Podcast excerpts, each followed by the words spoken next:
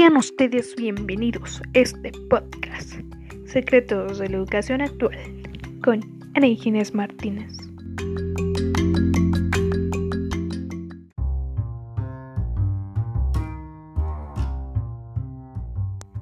Hola, muy buenos días. Sean ustedes bienvenidos a otro capítulo más de este podcast. El día de hoy hablaremos sobre la lectura educativa hoy, primer capítulo del libro La aventura de innovar, el cambio en la escuela, de Jaume Carnolgi Cebarroja. Así que sin más que decir, comencemos.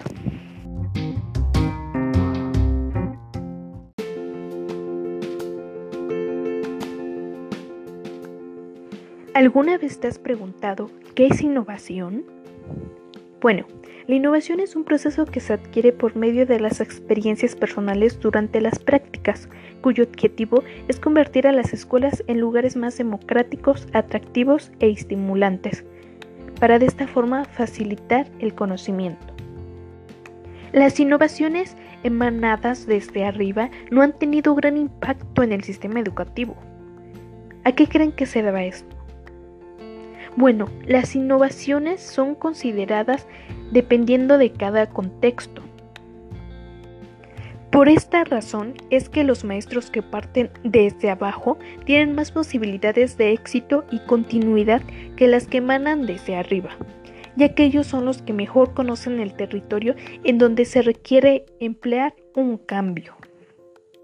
Y es que este es el gran problema se han expuesto innovaciones educativas, sin embargo, esas están destinadas únicamente a un grupo mínimo de personas. ¿Y qué pasa con las demás? La cuestión es que este no es un problema que se haya originado hace poco, sino que proviene desde tiempo atrás. Es por ello que Jaume en su artículo comienza estableciendo que la escuela siempre ha estado en crisis. Tal vez muchos de nosotros nos hemos dado cuenta sin embargo, tratamos de negar esa terrible realidad.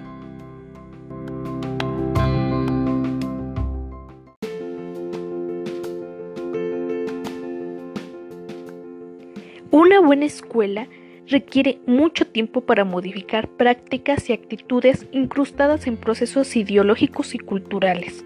No emerge como un plato de comida precocida con solo calentarla durante 15 minutos, sino a partir de la cocción a fuego lento de una serie de ingredientes.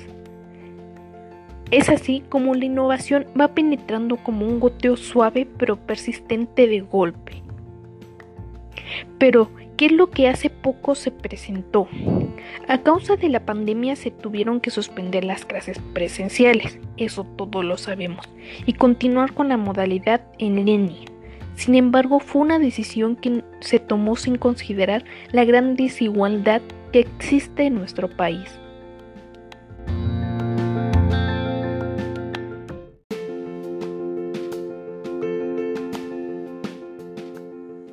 Es por ello que los padres de familia tuvieron que buscar recursos para que sus hijos pudieran acceder a una educación. Los estudiantes tuvieron que adecuarse a la forma de trabajo y los maestros tuvieron que buscar la forma de continuar con el proceso de enseñanza y aprendizaje. Como mencionamos anteriormente, innovar es un proceso largo que pocos maestros llevaban a cabo de manera presencial Ahora bien, ¿cuántos lo harán a distancia? ¿Y cuánto tiempo se llevaría? Muy pocos son los maestros que han buscado la forma de presentar actividades innovadoras con sus estudiantes adaptadas a la actualidad, como la creación de videos educativos en redes sociales, dinámicas para poder realizar en casa, canciones, entre otras cosas. Y el gran problema también que se presenta aquí es que Jaume en su lectura plantea que la innovación no se emprende nunca desde el aislamiento y la soledad, sino desde el intercambio y la cooperación. Ahora, ¿cómo podemos tener intercambio y cooperación si cada estudiante se encuentra en su casa en un contexto totalmente diferente? Es por ello que actualmente innovar se ha convertido en un gran reto para todos los docentes ya que en primera estos no cuentan con una capacitación adecuada y en segunda no todos los estudiantes cuentan con los mismos recursos. Así que hasta ahora la creatividad se ha convertido en una de las armas vitales para ir superando esta situación.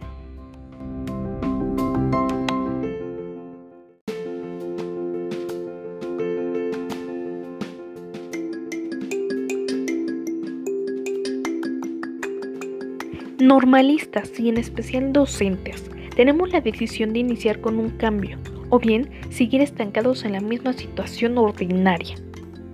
El camino será muy duro, pero es momento de demostrar la importancia que tiene la innovación, que tiene el ser un docente.